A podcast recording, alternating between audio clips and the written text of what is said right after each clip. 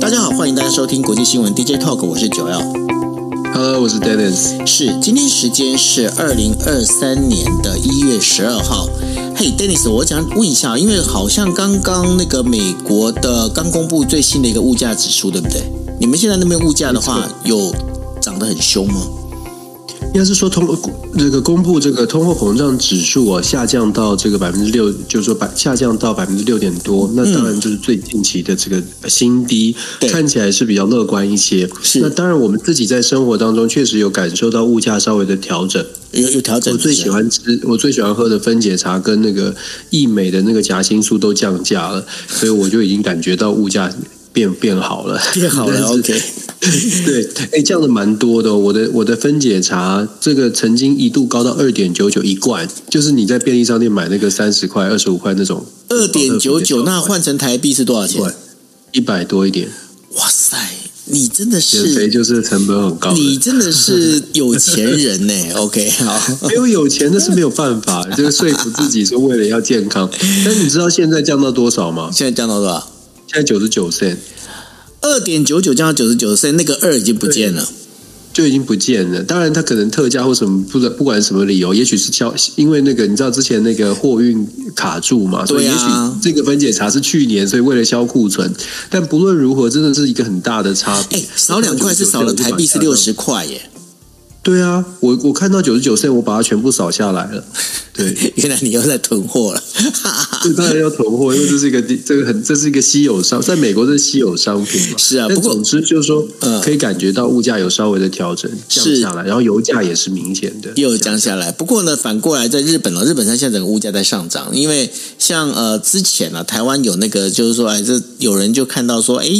日本的蛋好像比那个呃台湾来的更便宜哦，但是现在日本的蛋哦，本来呢一盒十颗的蛋，以前呢大概卖大概是一百八十块日币一盒。现在呢，要卖到两百八十块。那然后呢，这个蛋呢，为什么会涨的一个最主要原因是，第一个当然就是因为他们养鸡场啊，养鸡场用的那个饲料全部因为玉米嘛，玉米是主要饲料，那然后全部都来自进口。那因为日元贬值，当时还贬值一个状况之下，那所以整个造成就是现在的那个饲料上涨。那上涨当然就是把这个成本就会转嫁到消费者身上。那另外还有一个就是最近哦，西伯利亚飞的飞过来很多的候鸟，那这些。候鸟带来的禽流感，现在日本它现在为了禽流感，现在头痛的要命。现在呃，就是就一次扑杀六千多只哦，这样子六千万六千多只这样的一个。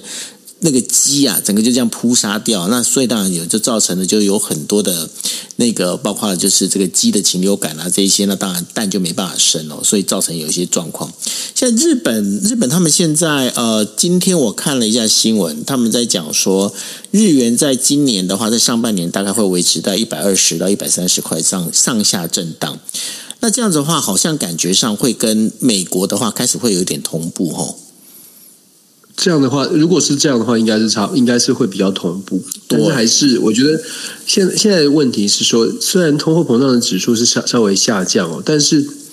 在美国也有分析师是这么说的，他们是认为说这个下降的速度呢，比例看起来不错，可是主要是因为油价是明显的下降了。是，可是这个这个数字，这个油价的下降幅并没有完全的扩散扩散到所有的其他的产业。嗯，譬如说，美国的衣的这个成衣的这个价格，呃，事实上还稍微的微微的上上升哦。还有其他的一些物品，有些项项目，像我刚刚说的进口的东西，也许有一些库存。然后，可是有一些这个在美国自己本地生产制造的，其实没有下降。那当然，这个也许是会有一个产这个，因为这个油价虽然降了降的很快，可是这个运输的成本呢、啊，大家不太敢一下子把它降下来，所以有一些延这个递延的效果，可能要等几个月才知道。所以也有一些分析师是特别大要叫大家要非常的稍安勿躁，要谨慎一些，要稍微再看几个月之后才知道这个效果是不是已经稳流已经稳下来了。所以我觉得，就像你刚刚说的，日本的状状况呢，也可能是稍微延迟一下，因为毕竟如果从美国开始，那基本上这个降幅如果一切都稳定的话，也许可以慢慢的呃，慢慢真的就所谓的软着陆。可是老实说，我们也不知道这个底在哪里哦，所以还是稍微谨慎一些。至少至少大家感受好，很很重很也是很重要。是啊，而且而且整个国际局局势怎么走都还不太清楚，对不对？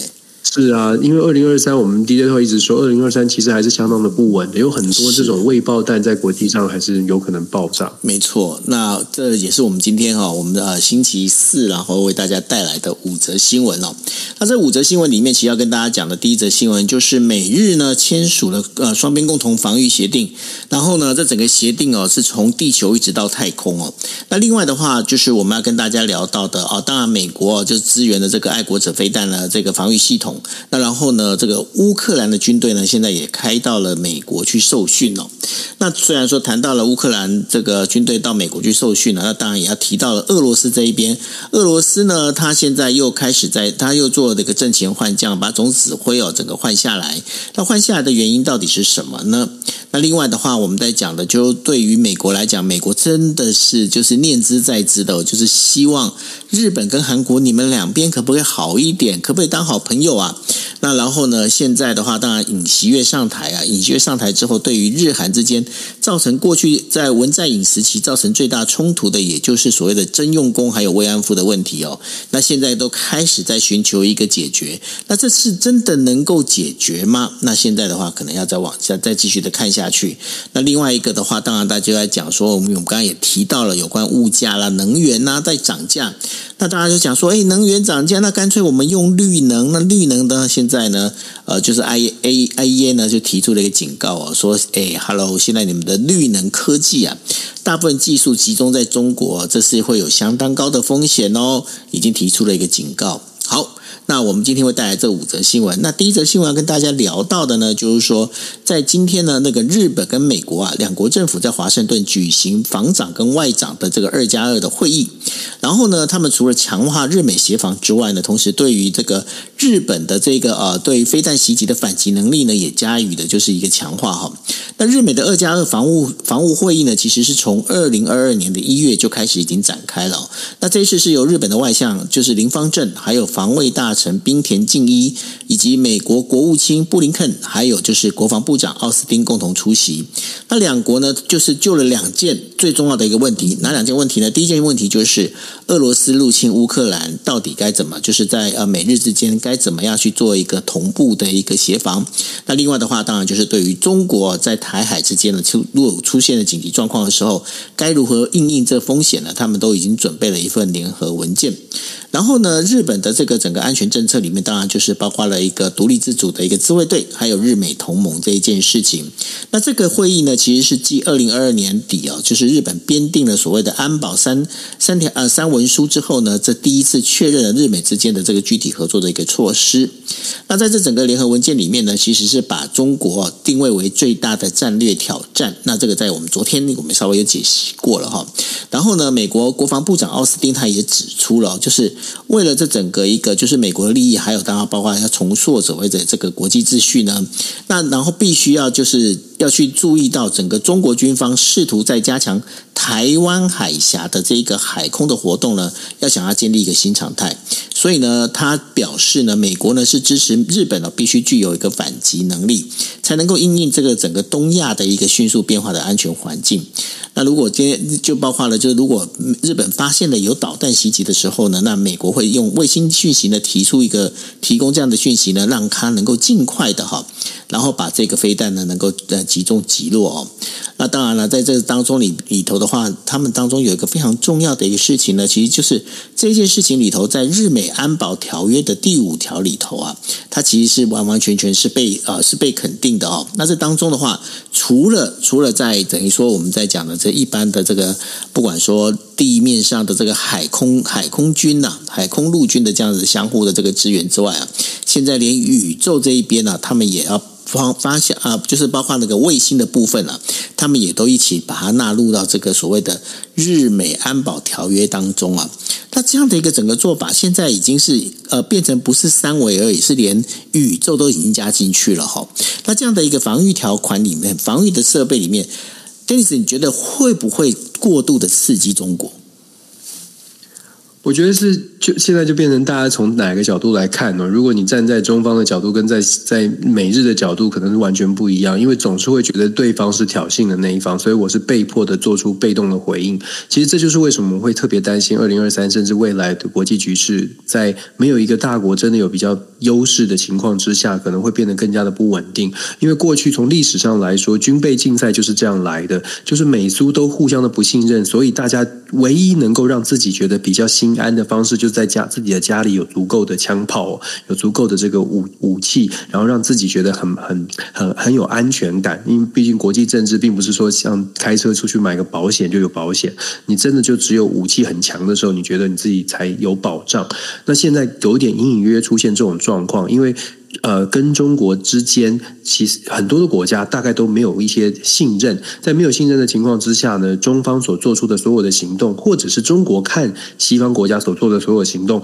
可能都是带有一点挑衅或带有一点这个敌意的，因此呢，自己都会做更更多的准备。其实我们看到美日之间签的这个安保，某种程度就是因为就是如此哦，因为觉得中国现在到底在做什么呢？解放军不断的在台海附近这样的一个这个军事演习，然后呢，对于呃朝鲜。半岛的局势，中方明明好像有一些影响力，可是又不愿意去介入这个北韩，不愿意跟北韩去，好像没有对对北韩有一个牵制的作用，会让大家觉得，那你是在区域当中这个和平这件事情上，中方到底扮演什么样的角色？虽然说是说，哎，希望和平稳定，可是做起来的行动似乎又是。背道而驰的，所以就让日本呃美国日本呢会有这种想法。可是从中国的角度，他也会觉得说，那你美国日本自己先走得那么近，让我觉得很有威胁。你是不是要制约我？你是不是要限制我？再加上美中之间的紧张关系，从商业、从经济，川普时代后期开始所主打的所谓的科技战，慢慢已经延伸到了这个安全的问题，也让北京要做出一些回应哦。就如同我所说的，到底谁先开始，基本上就从你你从什么角度来看。那我们说日美的这个安保，这个现在。的安全的连接呢，确实是越来越的越来越呃紧密，甚至范围也越来越广。除了我们看到像美国本来就在日本有这个安保协议，而且有一些驻军之外呢，现在驻军的这个我们也好像有稍微谈过驻军的这个呃机制，就是包括海军陆战队的编组啦，还有这个呃飞弹的配置，都是美国美日之间可能会再强化的。那日本自己也在不断的提升自我的防卫能力。这一次呢，刚刚九二九提到了谈所谓的太空的合作，其实太空合作，大家如果把是把眼光，当然有点未来未来感，把眼。光放到三十呃，不要说三十年，现在是科技时代发展太快了，maybe 十年、二十年。现在现在呃，中国正在做的是打算要在月球上面建制这个基呃这个基地，就是说。不管是他是说科学基地，或者是人造什么样的观测站，或者是国安全的用途，中国已经有这样的计划，在月球上面建置他们的他们相关的设施。那为什么大家会紧张呢？我们知道现在大家的世这个世界的军军事的这个领域，大家很多在谈的就是所谓的高超音速的导弹。高超音速的导弹，它之所以会让大家觉得忌惮的原因，是因为目前的所有飞弹防空系统是没有办法抓住这个高超音速导弹的。所谓高超音速导弹，就是至少要超音速五倍以上，五倍速以上。那现在能够做出来的国家，大概就是美国、这个中国、俄罗斯这种科技比较发、比较进展的国家。唯一能够稍微预防，甚至是可以阻击高超音速导弹的方式，没有办法从地面，必须要从太空哦。以现在的科技的分析来说，所以大家就可以想象，为什么说美日，或者是呃，事实上很多的国家都在想说，未来在太空上面 怎么样部署，或者是建置一定的一定的设施，让高超音速导弹发射的时候就抓到，然后呢，可以从中的去做拦截，这是呃。太空合作的一个很重要的一环，当然卫星资讯的共享、情报的共享，甚至是在。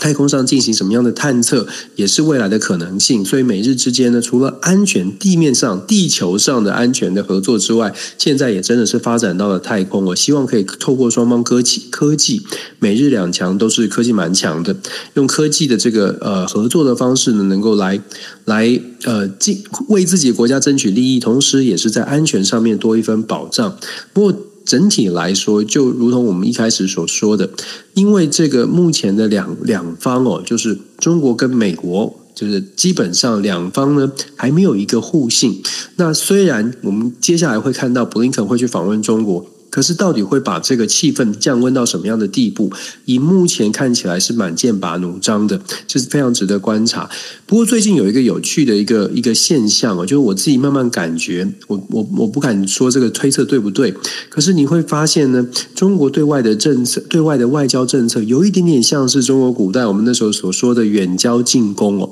为什么说远交近攻？你会发现他对美国，不管是秦刚，不管是王毅，不管是把赵立坚调调动一些位置。还有这个谢峰可能会出任呃这个新呃美国的新的驻美代呃中国的新的驻美大使。他的这个对美国、对西方国家，甚至他对欧洲国家，开始他的态度不像过去那么战狼。然后呢，可是呢，他对周边的像日本、韩国签证说拒发就拒发，就说对周边的国家看起来比较比较强势一些。对远边的美国、欧洲，甚至是非洲，现在秦刚去访问非洲都非常友善。我我我我只能用这个感觉起来，是不是远交近攻？用这种方式来形容现在的一些外交上面的一个调整。我们可以继续继续观察下去，但是我。隐隐约约觉得他正在调整他的外交外交策略，然后他在军事的准备上，就是在近近海的，就是呃东北亚的地方是比较强势。我们继续观察下去吧。对啊，可是问题是哦，如果说你说远交近攻来讲，因为在中国古代远交近攻，当然它有一个我们在讲的是物理上的一个就是限制哦，但是在现在的一个我们在讲这个资讯发达的一个社会里头。他用这样远交，如果他真的是用远交近攻这样的一个一个做法的话，你觉得最大的他的一个出发点到底是什么？因为老实讲，我觉得，我觉得那个距离现在因为网络的关系，其实距离真的没有那么的远。那如果没有那么的远的话，那这样的一个就是在用走地理位置的这样的一个远交近攻的方式，对他来讲最大的好处是什么呢？我觉得最大好处还是在发展它的经济吧。目前中国经济可能会遇到不少的挑战哦。后疫情时代，其实中国要把整个经济的状状况打开，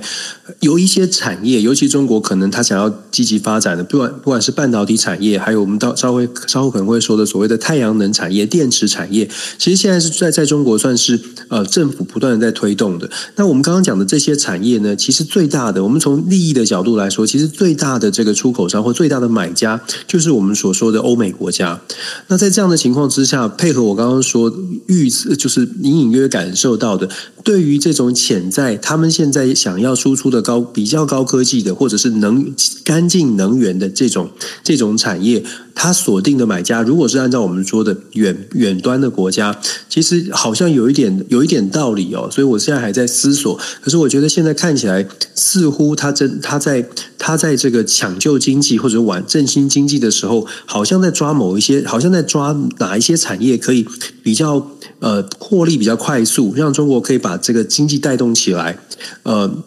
以目前的看起来，当然传统产业这种。获利比较低的不是不重要，但是主要可能供供应内需市场。可是中国对于现在中国经济上面真的要能够大突破，或者是摆脱现在的困境，它还是得靠这个外外循环。习近平自己所说的，中国需要外循环跟内循环都要能够 work work。那内循环是内需，可是内需呢没有办法买。都没有办法承受所有的高科技的东西，现在它发展的部分，那个获利比较大的，所以我觉得中国其实真的就像习近平之前所说的，你慢慢去推敲的话，你会发现好像有点道理，只是在策略上面，本来习近平可能觉得信心满满，所以说中国要强起来。但是经过了一些挫折，尤其是美中的紧绷，还有乌俄的战争，我觉得调整的不只是他在军事上面的准备，他还调整他的外交的手手法，希望可以把这个关系稍微的温和之后，现你可以看到，现在中方所主打的议题都在强调说和平，然后都在都在强调说合作，然后秦刚离开美国的那那那个文章讲得非常清楚，他说这个人类的未来取决于中美的关系，其实就在就在喊话。就是你可，我们可以有竞争，但是不要忘了这个。大家还是要生生存，还是要赚钱哦。用这种论述来要求美国去反思，就是这样的竞争到底要持续多久，对大家到底好不好？这时候就挑战，就是考考验西方国家，就是够不够强，就是说是不是有没有什么策略是真的可以符合这个？至少在美国，我们观察到的，美国很多人呢想要把中国压制下去，可是压制到什么地步？这个是现在开始有一些讨论的。就你想制约中国，那你要制约中国到把它打垮吗？还是你要把它压制到什么地步？譬如说在半导体，我们希望中国就是只有是全球的产量的多少，或者是呃，就基本上讲的，就是说呃，要压制中国，那目标是什么？是希望它完全的改变，还是压制它到什么程度？这个我觉得是之前一段时间，虽然在抗中或者治中的过程当中，还没有一个非常清楚的讨论的部分。那这也是其他的世界的其他国家会去思考的。欧洲国家当然现在也都在反中，因为乌俄乌俄的战争，再加上过去的疫情。都会反中，可是我们接下来会问的问题就是要反到什么地步，或制约到什么地步？毕竟中国有十四亿、十四亿多的人口，那这代表的十四亿多的市场。有的时候我们在讲的说，哎呀，这个经济跟民主之间要做选择。其实你再长想长远一点，是说。既然有这么大的人口，这么大的市场，不见得是为了钱，但是你总要想一个办法跟他跟他互这个共存在这个世界上。所以呢，我觉得我们要我们会慢慢看到，可不管是用强硬的，不管是维持强硬，还是要维要开始转趋温和，我们要看的是打，就是我们要看的是目标。欧盟国家一定会开始想目标是什么，要制约中国，那目标是什么？英国呃，美国也会想要制约中国，要。要抗衡中国，那目标是什么？其实各国都会这样。那这个时候挑战就来了，因为中国也看到了，也在找答案，所以他去找这个非洲国家、东协国家去连加强连结，他去跟俄罗斯加强连结，就是希望他在被制约的情况之下还能够继续发展。他在被制约的情况之下，不要被设定一个制约非常多的一个门槛。怎么样能够让这个就算要被制约，可是对方觉得不要制约太多，因为制约太多可能会变成大家都受害。所以，就我觉得中国跟西西方国家现在斗智斗力的部分在这一里，这这里哦。那当然，其他的变数就包括了什么战争啊什么之类的。可是，我觉得整个策略上来说，我觉得其其实中中方跟西方国家事实上已经开始在在开始找这个这个这个比例的这个线了。是，那所以呢，这当中的话，当然也这会牵扯到就是。俄乌战争哦，到底要怎么去把它往下的走下去哦？嗯，那当然，这当中的话，美国国防部呢，在十号的时候就宣布了，决定向乌克兰军方提供远程的这个地对空的导弹“爱国者”哦。那而且呢，要开始要在这个就是美国南部的俄呃。俄克拉哈马州、赫马州哦，然后来进行训练哦。然后呢，这当中的话，最主要是要把这个加强这个防空系统呢，来对抗这个俄罗斯的导弹袭击。那当然了，在这个当中的话，另外又传出了有一个战情哦，也就是说，一家呢俄罗斯的私人军事公司呢，声称了就是乌克兰东部的战场哦，巴赫巴赫姆特呢这个城镇呢已经被俄罗斯在占领回来哦。那这当中到底是真是假？这当中最主要的一个，我们现在聊到就有关五角大厦的一个发言哦。那五角大厦他们在讲的就是说要把这个呃，就是。让乌克兰的这个军队呢，能够来这个到了就是美国这边接受，包括那个爱国者的这个操作、维护还有管理的这样的整个一个防空系统。那预计呢，大概会有九百到一百人来参加这个培训，而且将会持续几个月哦。那这当中的话，这当然这是美美国呢，像这个 NATO 就是北大西洋公约组织成员国，以及日本以及以色列哦，提供这个爱国者之外的，这个是另外一个这个提出来的哦。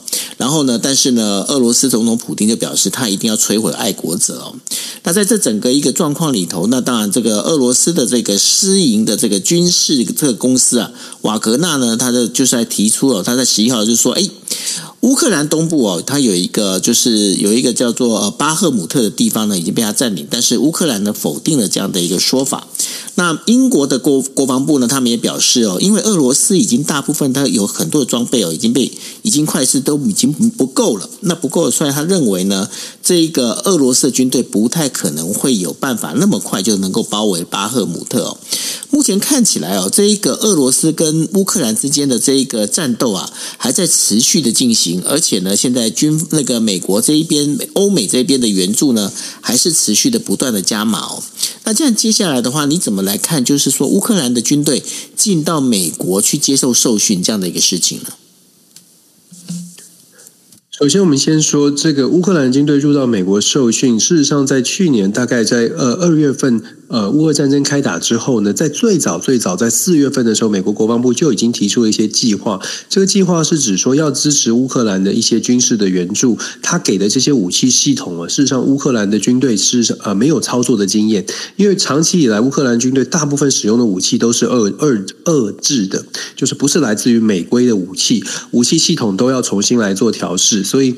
在在去年大概四五月的时候，就已经有有这样的新闻。八月份曾经也有另外一个新闻说，乌克兰已经在美国国防部记者会的时候被人家问到说，呃，乌克兰现在得到的军援是不是有有效的运用运用？当时美国国防部就已经回答是五角大厦就回答说，已经有证实有部分的乌克兰的士兵是在美国有受训的，所以这不是先例。但是呢，这也反映出什么？这也反映出。现在乌克兰正在逐步的在在取得所谓的西方的设备，那当然他也要必须要有一些操作的经验。然后现在为什么会又有新的要送来这个乌克兰的士兵要送来美国受训？因为爱国者飞弹即将要提供，不久之前才传出这个消息，美国将会提供乌克兰新的爱国者三型的飞弹作为防空系统来使用啊，防空飞弹这个来防防防御领空。那因为这个系这个飞弹系统对于乌克兰来说一样又是新的，所以必须要有一些。一些训练，其实最早的训练是在德国或者在欧洲的其他的美军的部呃单位来做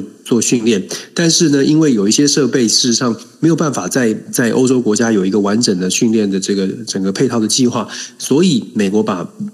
一些乌克兰的士兵拿了呃带来这里哦。事实上，美军在做所谓的军售或者是军事援助的时候，常常会有这种计划，就是把当地的军事官兵送来，大带来美国做一个在地的训练，让他们知道这个怎么来怎么来使用，也算是售后服务的一种了。台湾也常常长期都是这样，不管我们的 F 十六啊，不管我们的这种各式的这种坦克啊什么，其实都是有一些受训才能够真的上手，所以这个是一个算算是一个不意外，但是呢，它反映出来的是现在美国对于乌克兰的援助，呃。就是说，已经好像已经变成，因为时间拖得比较久，战争已经久很久了，所以已经变成一种常态。未来我们会持续的看到，如果有新式的这个，包括无人机，如果新式的机啊这些设机器设备、武器设备要援助乌克兰，可能都会有这种这种训练的模式。可是比较麻烦的是说，现在看起来呢，乌呃，不管是美国、德国、法国，事实上都在加强它的军事援助。因为大家都看到，甚至波兰在今天也传出消息说，将要提供乌克兰这个德制过去德制的坦克。总而言之，乌克兰会得到更多的军事的武器的设备的支援。可是，这真的就是我们之前所说的，这反映出来，现在大家都预测说，在乌俄战场上可能会有一番非常重大的一些厮杀。这为什么会这么说？因为双方其实都不想，双方是包括背后的支持的国家。真的都希望可以看到乌俄战争有一个结果，这个结果不是考虑说怎么样和平结果不重要，重点是说要有结果。我们所谓不重要，不是说不想和平，而是我相信现在的这个交战的双方以及背后的支持的力道，最想知道的是到底要怎么样才能够结束这个结束这场战争。所以和平的方式当然是最理想，可是如果没有办法和平的话，就要在战场上赶快分一个胜负，逼着。有一方觉得我坐上谈判桌比较比较理智哦，所以现在就是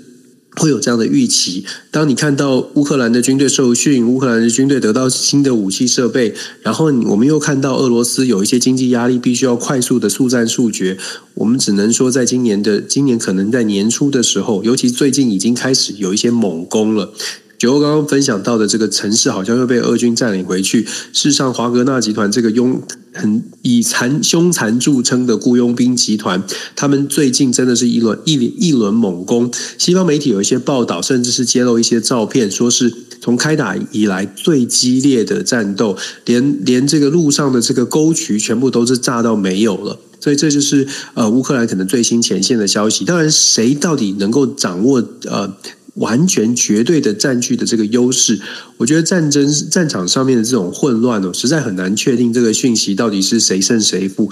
但是毫无疑问的，这个城市的毁毁坏以及人员的伤亡肯定是非常的惊人。这就是为什么我们说，所有的各方势力都希望可以看到。结果这个结看到结果，但是这个结果呢，就是说，呃，考量的恐怕不是和平，还是还是有什还是什么样的程度，而是就是要一个结果，不想再继续了这种感觉。对，那其实想看到结果的哦，不是只有这个呃，就是美国啊，就是这些西欧国家这一边哦。那当然，俄罗斯也很希望能够看到结果。那但是呢，俄罗斯现在的内部啊，似乎有出现了这个掌权的强硬派，还有军方主流之间呐、出现了一些矛盾。怎么说呢？因为呢，这个前任的总司令斯洛呃斯洛维金呢，他在三个月前就任之后啊，然后很快的，现在呢，在十一号的时候被呃本原本的俄罗斯总总参谋长拉呃格拉西莫夫呢，整个取代下来。现在格拉西莫夫呢，他现在是整个一个总司令，担任总司令的一个职务。而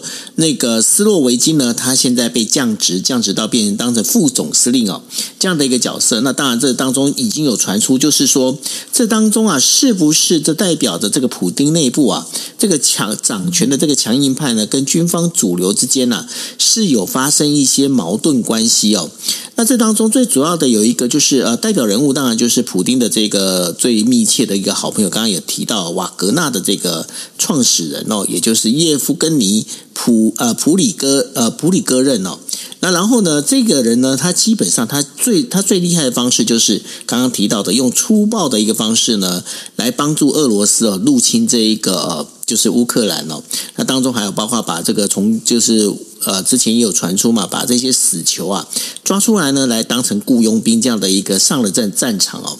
那在这个整个状况里面，当然这个这一次的这更换总司令这件事情啊，Dennis，因为我们经常在讲哦，就是阵前换将其实是一个非常危险，尤其是在三个月内呢就把这个原本的总司令换下来，这难道不会对俄罗斯的这个整个军心造成动摇吗？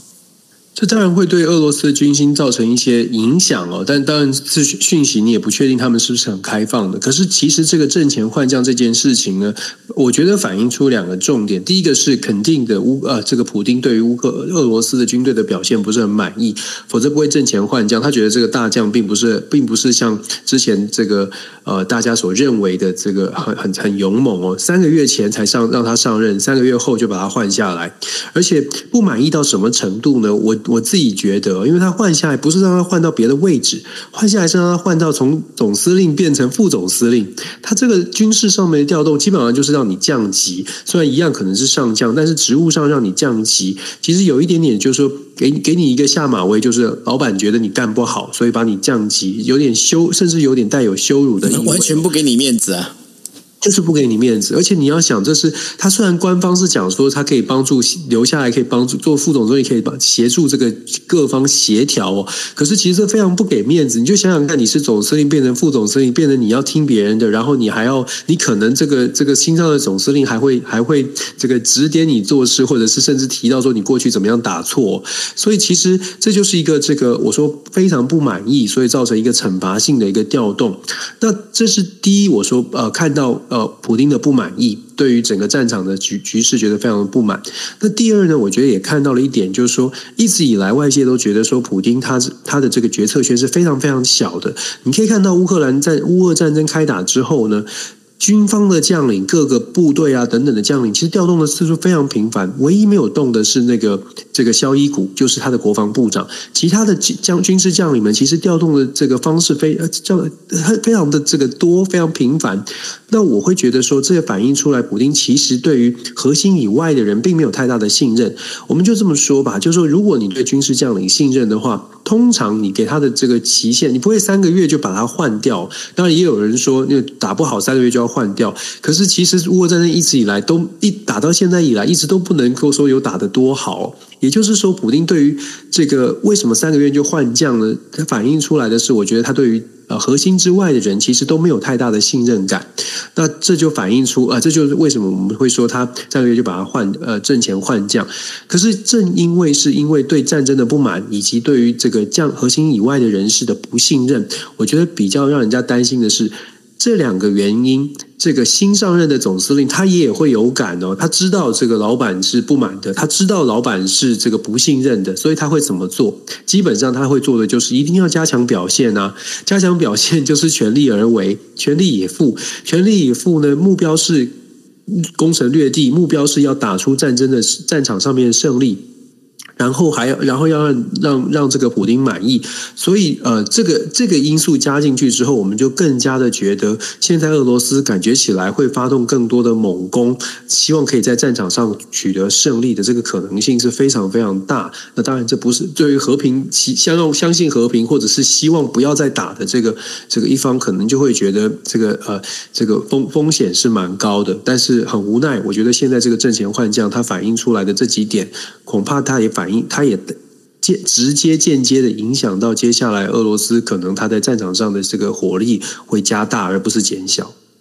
是，那这当中的话，当然我们在聊到了有关俄罗斯之后啊，我们这样还是要跟大家聊一下有关于日本跟韩国之间的关系哦。那日本跟韩国呢，呃，其实他们之间最大的一个历史的一个矛盾呢、啊。是在什么事情上呢？就就是日本跟韩国的这个，我们在提到两件事情，一个是征用工，另外一个的话就是慰安妇哦。那呃，这一次的话，在今天的时候，韩国韩国的这一个呃，他们亚呃外外交部的亚太局的局长徐文呃徐敏婷呢，他就提到了，他就开了一个呃，算是一个研讨座谈会哈。但是座谈会的一个交换意见是怎么样呢？因为哈。征用工这件事情，日本认为呢，他在一九六五年的时候跟韩国订了一个索赔协定中，已经把钱都已经该赔的钱都已经赔完了。但是呢，日呃韩国他本身就觉得说，没有没有那个部分的话，你没有把话讲清楚，所以这个部分每一个人该赔的钱呢，你还是没有赔给大家哦。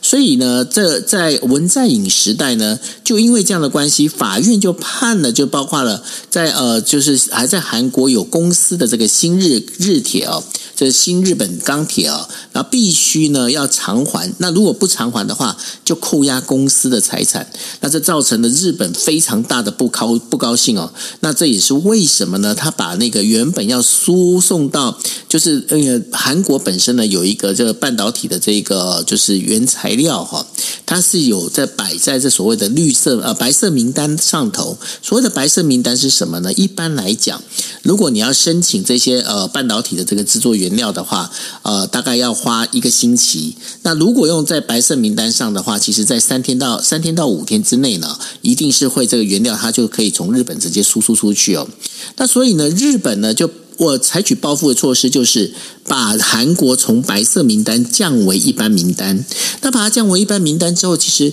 日呃，日本呢，他们当然韩国对这件事情呢，这还到 WTO 去哦，去打官司啊，就是打官司哦，然后在谈这件事情的时候，但是 WTO 就判断说，因为日本只是把韩国放到所谓的一般名单，而不是用优惠名单这样的一个方式，其实这跟所谓的贸易的这个障碍并没有关系哦，所以说判韩国这部分的话，其实呃。并没有，他并没有胜诉哦。那所以用这样的一个方式在走。那现在呢，尤其是现在的等于说我们在讲的已经换了韩国换了新的总统之后呢，那现在整整个一个状况，他们就必须要想说，那这个问题该怎么来解决哦？那现在最新的一个解决方式，其实就是呢，由韩国这边成立一个新的第三方的一个委员会，他由这委员会的来募集这一些，就是原本申请要等于说要求赔偿的这一些呃。就是金额的，然后去来募集。那募集呢，可能从韩国，可能从日本这边来，我们就是说来收集募款之后呢，把这用这一笔钱，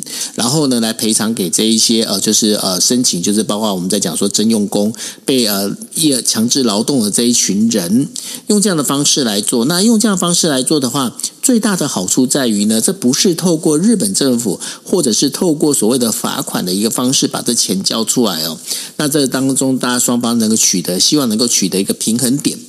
那在今天的一个会议里头啊，当然呢，就是说在呃。这整个会场里头还是有很多的日呃韩国的这个我们在讲的比较激进的一个极端的这个分子呢，他们还是会到会场去闹场，认为说不应该是这样子，这事情不是这么解决哦。不过这样看起来呢，韩国现在韩国政府至少韩国政府呢是很积极的，希望能够跟日本呢把这个问题能够解决掉。那当然这当中的话，Denis，你不觉得韩国他现在从过去有文在寅时代，希望采取一个就是在美中之间的一个平衡点，他现在已经在呃，就是尹锡悦的时代呢，现在开始真的是开始比较全面的偏向美国这一边了。偏向他自己觉得安全的这一边。嗯，这重点是在他现在对于韩国来说，至少他们呃尹锡悦的判断是认为说对韩国比较安全的，或者是不得不觉得这个要选边站的时候呢，他偏他选择他觉呃对他来说最有利的。那以现在现在北韩的这个。威胁也在提升，然后整个东北亚的局势又受到美中竞争的影响。中国当然现在的这个军事的动作也非常多，所以对韩国来说，他就必须要做一个选择。可是韩国还是比较尴尬，因为就像其实日本、韩国都还是一样哦，就是还是有很很深的这个经济的连接。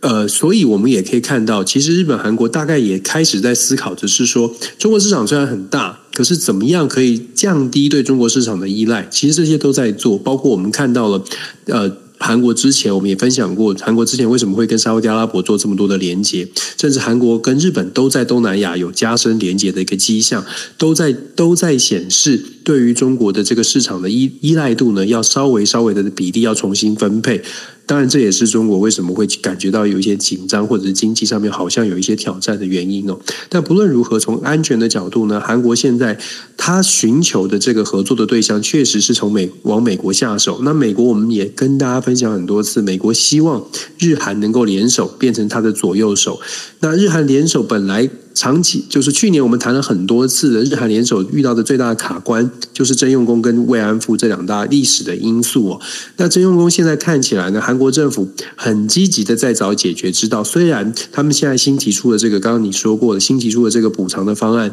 从韩国的企业来做，有一些这个。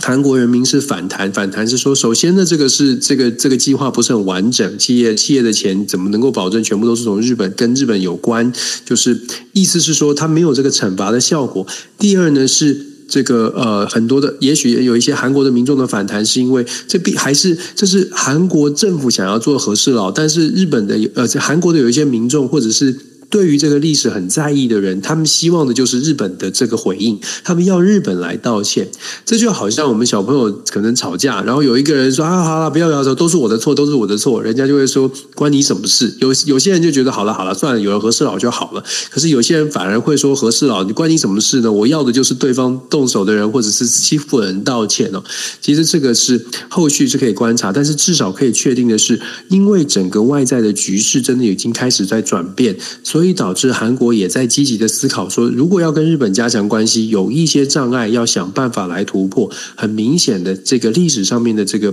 历史因素所造成的日韩双方之间关系的这个石头，现在韩国是很很积极的想要把它搬开。那能不能韩国民众到底能不能买单呢？我个人会觉得，如果北韩的压力越来越大，然后中方也确实感受到这种让感受到中方的这个这个这个威胁的话，其实韩国的民意可能也会慢慢开始。做出一些调整哦。有关日韩这个争议哦，我跟你讲，我自己我自己是有个想法哦，就是什么样的想法？你知道？你像日本，他们其实他们一直坚持说他们有还钱，你知道为什么他们可以坚持这件事情？因为刚刚有提到一九六五年的时候，其实他们就已经那时候是朴正熙呃总统在位的时候。那那时候朴正熙呢，他最希望的就是，因为刚好就是战争刚结束嘛，吼，刚结束，然后他要建设整个一个当时叫称为汉城，现在称为首尔哦。那你还记不记得这个过去曾经有一段时间流行一个叫做江南大叔，你知道吗？我知道江南 style。对，那江南大叔其实是日呃韩国最发达，就首尔最发达的一个地方。那江南的整个一个我们在讲的它的地铁啦，跟它的一个基础建设，其实就是日本哦。日本大概那时候是给了我如果没记错，报五亿还六亿呃日元这样的一个。那当时的五亿六亿日元其实相当的高，然后他就直接帮他们去等于说。呃，新建，然后整个帮他整个整个就是汉城啊，这个整个一个算是做一个城市建设。那在做的城市建设，那当时呢，他们就是跟朴正熙呢有达成一个协议，就是说，因为我们当时、呃，日本呢就是并吞了这个韩国，那然后也用了这样，包括了就是我们在讲强制征用工啊这些相关的这些事情。那所以呢，我们这笔钱就代表我们去给你，就是我们的一个偿还。那因为当时日本它其实它整个经济发达，对他来讲这个钱给了 OK 的，他不会有对他不会有太大问题。但是呢。他们就是跟朴正熙没有签下白纸黑字，那没有签下白纸黑字之后，也就是造成到目前为止的一个公说公有理，婆说婆有理的一个状况。那我那时候我就我知道这整个一个架呃，整个一个架构跟逻辑之后啊，我就在想说，其实跟出车祸的时候是一样。你就出车祸，不管你之间到底是怎么样，如果真的和解，麻烦白纸黑字要签清楚，对不对？嗯，对。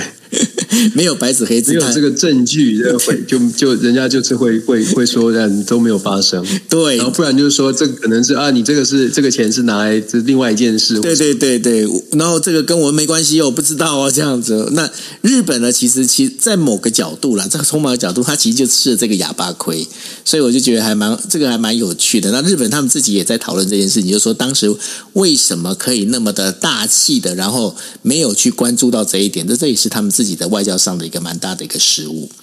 好，那我们来进行啊、呃、第五则哦。第五则新闻要跟大家讲的就是国际能源署呢，在十二号的时候发布一个能源技术报告，然后呢，他要求了大家呃，就是全球呢各国应该开始重新审视自己的供应链哦。那这当中最主要的包括电动车还有太阳能发电呢，现在很多的技术都集中在中国哦。那然后这一个呃 IEA 呢就提出一个警告哦，说这样的一个过度集中呢，其实是会有风险，而这风险都最主要的还是提到了，因为当俄罗斯入侵乌。乌克兰之后啊，造成整个能源危机，以及各国这个气候哦，就是因为用气候变化来相互对那个竞争的这样的一个清洁能源的这些事情，使得呢各国需要有大量的这个太阳能板，然后呢还有包括电动电动车的电池呢。但是 IEA 就警告中国主导太多的技术，还有相关的这个生产跟贸易哦，那这件事情的话，将会是未来的一个很主要的一个危机。那当中的话，还包括了有一些呃，这个电动车的这个电池原材料，有百分之七十的钴是由刚果民主共和国来提供，然后澳洲、智利还有中国呢，则是有就是有出产的，当就是全球所需要的百分之九十的锂哦。那这当中的话，其实以俄罗斯入侵乌克兰之后，造成全球的能源跟呃粮食危机来看的话。过度集中原材料于某一些国家的话，其实对整个呃全球的这个整个一个供应链都是一个非常危险的一个事情哦。那提到这个事情，Dennis，你怎么来看现在的整个哦，就是能源能源政策，尤其是台湾的这一块呢？就能源是一个未。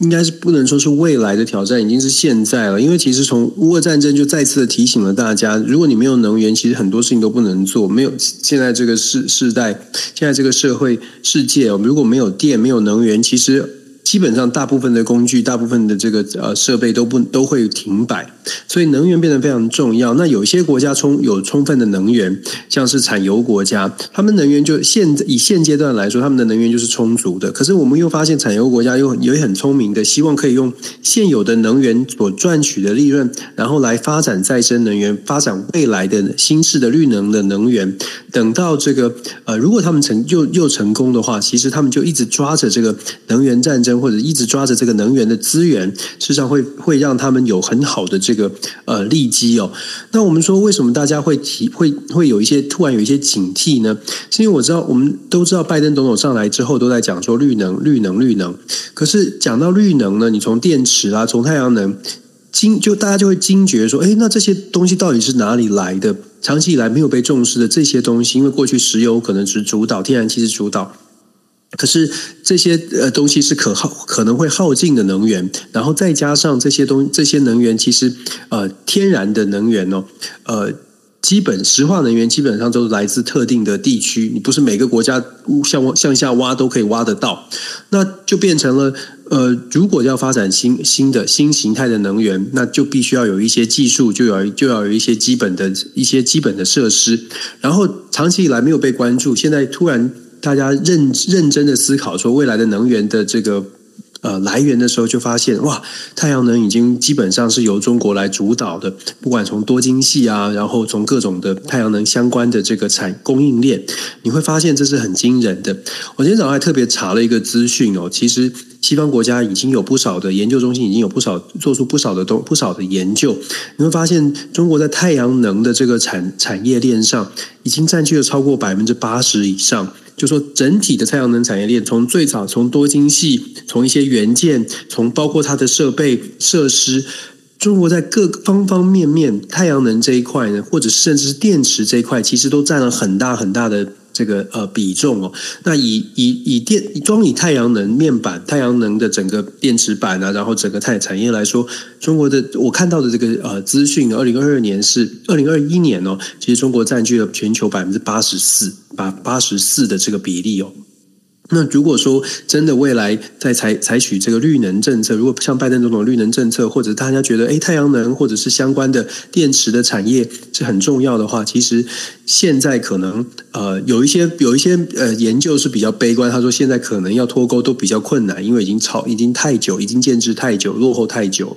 但不论如何，我们说当然再生能源、新型能源不只只不只是只有太阳能，还有什么风力啊、水力啊，还有甚至是其他的这种各各种型。态的现在也还在研究当中。我们讲能源，其实为什么台湾会呃，台湾其实更更需要去看全球能源的这个未来能源的来源的这些发展，因为台湾非常需要能源。我们是一个海岛型的国家，我们基本上没有来自，就是所有的能源都是来自于现在的这种。如果按照石化能源的这种这种形态的话。绝大多数都是于来自于来自于进口，来自于这个输入外外在输入。所以台湾如何能够真的产生，或者是真的研发出某种可以替代的，而且量又足够的能源，对于台湾未来的整个发展来说是非常非常的重要的。以现在的状况来说，台湾其实要非常的小心，因为我们我们这个不管是天然气或者是石油的储备。它既然是储备，既然不是自生的，它就需要有一个储备量，就就需要有一个储备的空间，不管是储存空间也好，或者是储存储存的方式也罢，基本上它都有一定的限制，因为你就。很简单的逻辑去想象，就是就知道，就是说台湾也很小，大家人口很人口很密集，所以你要想到办法去找到这么多的地方，找到这么多的这个空间来储存我们我们需要的这个安全用量的这个这个能源，其实难度是非常高。这也是为什么会发展什么太包括太阳能，其实台湾也在发展，包括了光电这个呃风风力发电、水力发电，甚至火力发电。火力发电当然有一点污染的危险，但是这些再生能源。以目前台湾的这个发展来说，可能还需要很大很大的进进进展，才才稍稍的可以缓解一下台湾现在的这个能源的疑虑哦。我们都在台湾就讲说，二零三五，不管是二零三五、二零五零，不管是什么样的愿景跟什么样的计划，我想可能是必须要大家先重、先认真的正视这个问题。我我不觉得台湾有特别，就说基本上可能有一些专家学者、政府可能有在提，可是我没有感，我我不知道现在现在台湾的社会是不是有大家都在说，哎，我们应该把很多的预算投入在能源，或者是大家有没有认真正视这个问题？但如果没有的话呢，这个是非常重要的一个一个一个话题，大家必须赶。快来做一个思考，不管从经济发展的角度，还是国家安全的角度，能源问题会是一个，会是会是台湾，甚至是我觉得会是生存的命脉了。其实哦，你这个答案我可以给你一个很悲观的一个回答哦。怎么样的回答呢？对，因为呢，台湾呢现在大部分的是，他把精力放在绿呃，我们在讲干净能源啦，干净能源上头啊，大概就只放在两款，一个就是光电呃光能，也就是太阳能，那另外一个就是风能，也就是我们在讲离岸风电哦。那这当中的话，最大问题会出在哪里？Dennis，你知道台湾最大的离岸风电的风场是在哪边吗？风场是在这个西西部吗？彰化吗？是西西部那个风那个？没错，新竹在台湾海峡，然后在台湾海峡，而且呢，大部分集中在海峡中线。然后呢，这个当中，我我提到这个，你应该就会很敏感，知道我在我想要跟你说什么了。那这当中的话，最主要因为你的这个，我们在讲你的这个台湾最大的风场，其实就是在呃。张云家这一块哦，那这一块里头的话，这个是尤其是越海峡中线的这个离岸风电越多，而且现在已经种满了这所有的我们在讲的就是离岸风电的这个、风电机哦。